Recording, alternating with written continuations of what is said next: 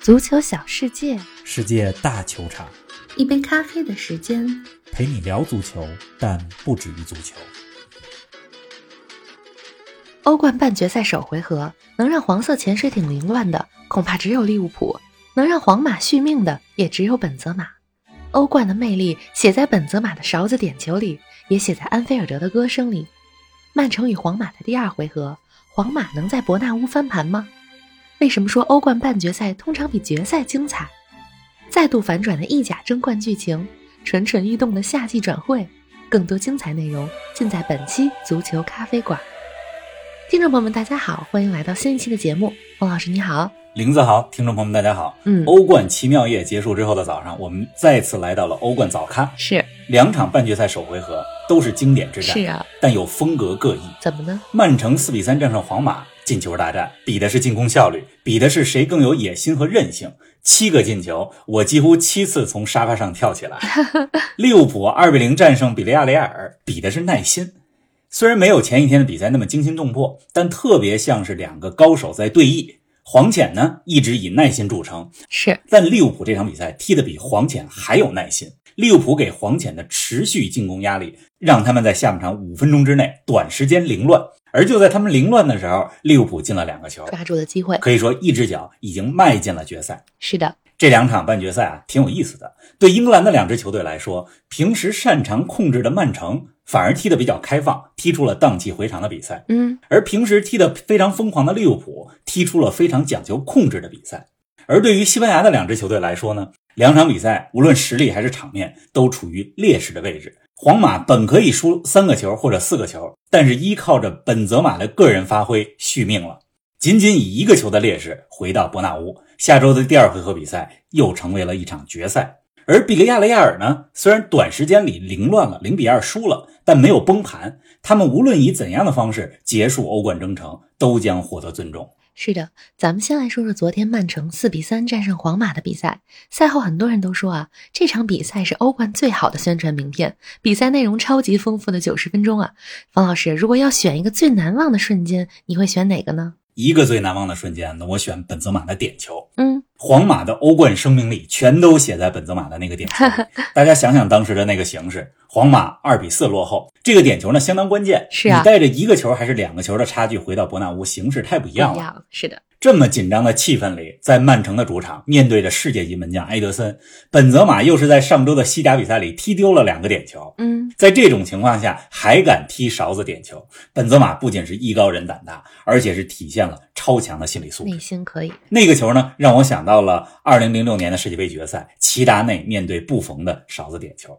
你让我选一个瞬间，为什么我选这个呢为？什么呢？因为这个球不仅诠释了本泽马的个人能力、个人魅力，更显示了皇马在欧冠这项赛事当中的强大生命力。你看，对曼城的比赛，他们是三度处于两球落后的境地，三度把差距缩小为了一个球。一方面呢，是运气确实好，曼城的好多绝佳机会都鬼使神差般的滑门而过；另外一方面呢，你必须也得说，皇马还是在逆境当中有非常冷静的头脑。确实，这个英文里边啊有一句话叫做 “coming from nowhere”，意思就是毫无征兆的发生了。皇马呢，就是毫无征兆的总能进球说。来就来了，你论这种一时激起千层浪、平地起惊雷的能力，今年的欧冠里，我只服皇马和本泽马。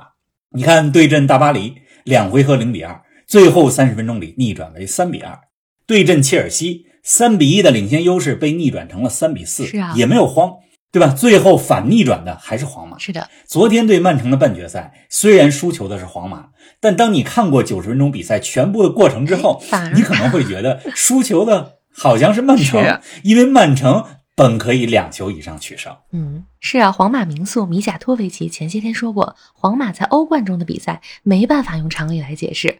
昨天的这场三比四，我想就是一场没办法用常理来解释的比赛。咱们再来说说曼城这边吧，只赢一个球有些遗憾啊，但曼城在比赛里确实踢出了统治力啊。昨天这场球啊，曼城开局进入状态非常快，是啊这个很罕见。熟悉曼城的球迷都知道，通常很慢热，慢 但昨天曼城抓了开局嗯，德布劳内第九十三秒就进球了。曼城关键战还得看丁每丁，次都这是，话咱们说过好多 遍。是的，进入二零二二年以来，德布劳内进了九个球，有六个球是面对强队的时候打进的。切尔西、利物浦、曼联、马竞和皇马。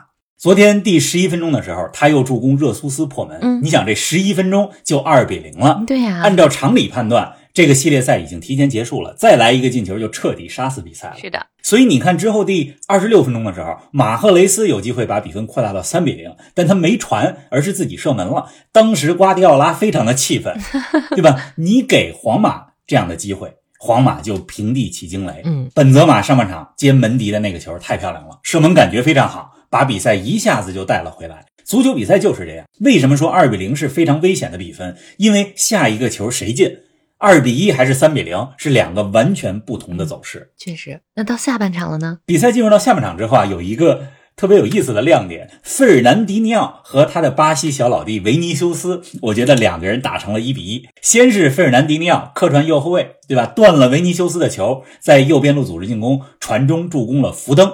两分钟之后，维尼修斯从费尔南迪尼奥脚底下拿到球权之后，长驱直入，扳回一城。所以这两个人之间的对决还真有点 意思。同时啊，咱们还得说说伯纳多·席尔瓦为曼城打进的第四个球来，说说，那个球射的真是精彩。但你仔细看，那球碧玺是怎么有射门空间的呢？裁判当时是给了一个进攻有嗯力，没判犯规。而皇马的卡马文加以为给任意球了呢，就没有跟上碧玺的脚步。巧了也是，所以在这场比赛里边，小将卡马文加也是交了学费。是的，这场比赛啊，值得解读内容非常多，咱们留一些内容放到今天晚上八点半的 B 站直播里，我再给大家继续说。好的，大家晚上还要跟冯老师不见不散呢。那咱们前瞻一下下周在伯纳乌的决战，冯老师，你还是看好曼城吗？看好曼城啊，毕竟实力摆在那儿呢。虽然回到伯纳乌有着令人恐怖的皇马主场氛围，虽然皇马在第二回合里总比分逆转过大巴黎，逆转过切尔西，但我觉得事不过三，咱们得相信科学和实力，是啊，啊，不能老相信欧冠基因。确实，曼城和皇马这组对决真的是欧冠经典，嗯你从几个维度来看都是经典。说说，一支呢是实力更强，但欧冠底蕴比较弱的球队曼城；一支呢是实力不占优，但欧冠底蕴非常强的球队皇马；嗯，一支呢是精心打磨的瓜迪奥拉的球队；一支呢是追求简单的安切洛蒂的球队。另外，你从另外一个角度来讲，一支呢是来自阿布扎比的金元打造的球队，是的，另外一边是超级老牌劲旅。嗯所以从刚才在任何一个维度来讲，都是一个非常经典的对决。在欧冠当中啊，对曼城来讲，这个赛季只有夺欧冠的冠军才算是成功，毕竟上赛季进到决赛了没夺冠。对呀、那对皇马来讲呢，能走到今年的半决赛，已经出乎了很多人的意已料。经不错了。不过既然走到这儿了，挑剔的伯纳乌球迷就只有一个目标，那就是冠军。所以下周的第二回合比赛必定是一场决战，到时候呢，我也会给大家做这场比赛的语音直播，好的下周四的凌晨。我们期待一下。您正在收听的是《足球咖啡馆》，一杯咖啡的时间陪你聊足球，但不止于足球。欢迎您在各大音频平台关注我们的节目，同时关注我们的足球评论公众号“足球咖啡馆”播客 （Football Cafe） 和我们的微博“足球咖啡馆”，让我们一起聊球、砍球、追球。无论是曼城还是皇马进入决赛，他们在决赛中的对手似乎已经确定了。利物浦面对黄潜取得了两球优势。方老师，从今天凌晨的首回合来看，黄潜有翻盘的机会吗？首先要说啊，我很爱黄潜啊，但是我可以说黄潜在第二回合几乎没有翻盘的机会。嗯为什么这么说呢？怎么呢？因为利物浦首回合如果是跟黄潜打的大开大合，那么第二回合我觉得黄潜是有机会的。但你看今天利物浦不是这样，多有耐心，是的，多稳啊！嗯，我从没见过利物浦踢得这么有控制力。在某些程度上，今天这场球看着都像他们在模仿曼城的打法一样。如果利物浦持续是这么个心态、这么个打法，那么黄潜没有机会。今天凌晨这场球啊，上半场零比零，一切都按照黄潜的设想进行，但是一切呢也在利物浦的预料之中。中场休息的时候，我就在想，只要利物浦有耐心，持续给黄潜进攻压力，进球呢是早晚的。但只要利物浦一着急，那么黄潜随时就有反击的机会。是的，如果说亨德森传中折射的那个球有点运气成分，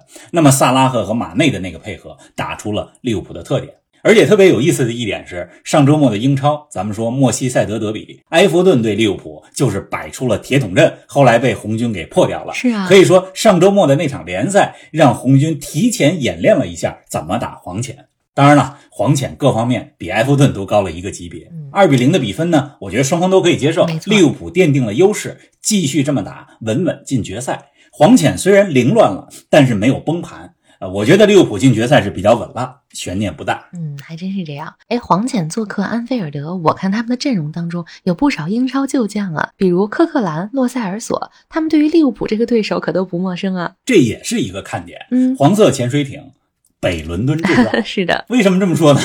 主教练埃梅里是阿森纳的前任主教练，科克兰出自阿森纳的青训，卡普埃、奥里耶、福伊特这些都是曾经效力过热刺的球员，洛塞尔索也是目前热刺外租到黄潜的队员。是的所以你可以说黄色潜水艇北伦敦制造。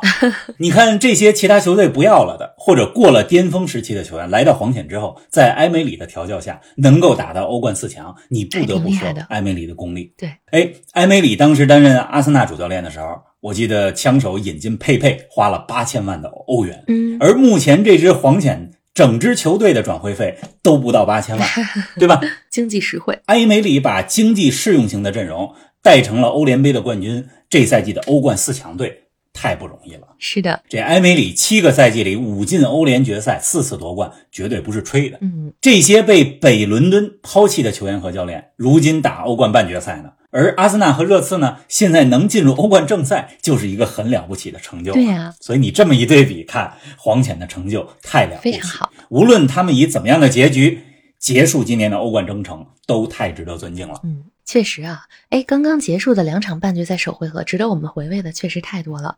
冯老师，我发现欧冠历史上半决赛留下的经典总是比决赛更多啊，这有什么特殊的原因吗？哎，这是一个特别有意思的观察。嗯，其实任何大赛的半决赛都比决赛呢有更多的经典比赛，毕竟决赛呢大家更保守，确一实场定胜负，对吧？欧冠历史上半决赛的经典太多了，不胜枚举。说到黄色潜水艇，比如大家就想到2006年黄色潜水艇和阿森纳第二回合，里克尔梅88分钟踢丢点球，嗯，二零零七年，卡卡毁灭了曼联；二零零九年，伊涅斯塔绝杀切尔西；二零一零，穆里尼奥带着国米面对巴萨百大巴成功了；嗯，二零一三年，莱万面对皇马打进四球；二零一五，梅西摆脱博阿滕挑射诺伊尔；二零一七，C 罗在马德里德比当中上演帽子戏法。哎，都是经典啊。这经典不胜枚举，是的，欧冠半决赛经典格外多，也是因为呢，比赛是两回合，双方各自有一个主场比赛，